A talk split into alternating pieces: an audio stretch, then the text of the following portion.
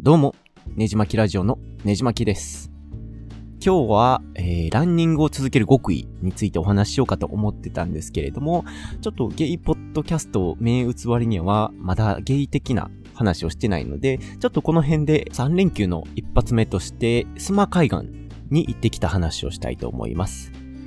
このスマ海岸、えーつい12日に海開きをしたところで、えーお客さんもやっぱり3連休ということでかなり賑わってました。実はこのスマ海岸、関西でも結構有数のナンパスポットなんですね。えー僕も前行ったのが10年ほど前の若い頃なんですけれども、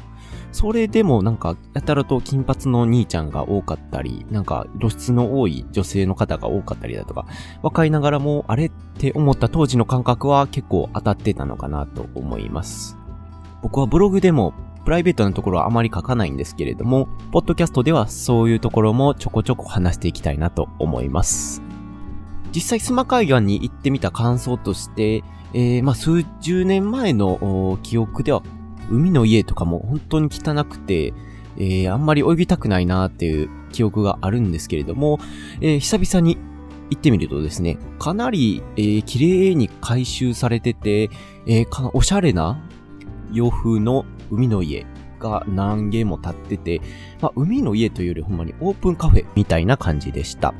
今回は東京から来たゲイ友達と大阪のゲイ友達、合計3人で、えー海に来たんですけれども、お一人は泳がず、東京から来たゲイの友達と二人で海に入ってました。その東京の友達が言うには、関西の子は鍛えてる子が多いみたいです。確かに言われてみると、えー、スマ海岸には結構男前の体育会系みたいな人が本当に多くて、結構個人的にも嬉しい誤算でした。その東京のゲイ友達が言うには、東京ではみんな勉強に励んで、関西では結構部活動がしっかりしてるって話をしてたんですけども、実際どうなんでしょうかね。で、まあそんな感じで、えーしょうもないことを喋りつつ海に入ってました。で、スマ海岸は、あ正直海の水自体はそんなに綺麗じゃなくて、さらに最近の関西の大雨の影響で、えーかなりのゴミがぷかぷか浮かんでました。あの、おにぎりのビニールとか、あ木とか流木なんて当たり前みたいな感じです。で、水もかなり濁ってて、匂いも結構きついなっていう感じだったんですけども、まあ、やっぱ実際入ると、まあ気にならなくなって、えー、まあ、バシャバシャ泳いでましたけども。でもやっぱ海っていいですよね。あの、本能的にバシャバシャ遊びたくなるというか、森林浴と一緒で、やっぱ一年に一回ぐらいは海行っときたいなと思いました。で、やっぱスマ海岸なんで、えー、ナンパみたいなことについて話したいと思うんですけれども、海から上がった後に、えー周りのグループとかを見てると、まあ、男の塊が女の子に声をかけたりしてるのは何回も見ることができました。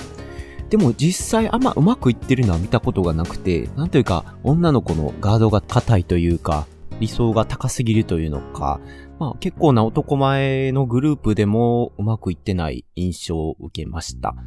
まあこっちに声かけてくれば一瞬で行くのになとか思いつつ指加えて見てましたけども、どうなんですかね。まあ今の若者男女が遊んでくれないと、まあ子供も生まれないし、まあ日本が終わっちゃうんですけれども、うん。まあゲイなんでそんなん言える立場でもないんですけどもね。まあそんなこんなで楽しい海開きでした。実際にスマ海岸に行って驚いたのはそのアクセスの良さですね。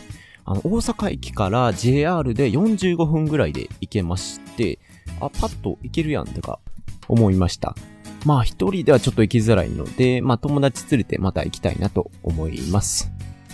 その後のルートとしておすすめなのが、あの、三宮からシャトルバスで、えーオリエンタルホテルに出放題、飲み放題のビアテラスに行くことです。本当に夜に予約して3人で行ったんですけれども、綺麗な海が見えるテラスでビールやワインとかを飲めて、しかも結構料理の質もホテルのやつなんで美味しくって、かなりデートとかにも本当におすすめです。大阪とか兵庫県にお住まいの方は、ぜひこの3連休、最後の明日にでも行ってみてはいかがでしょうか。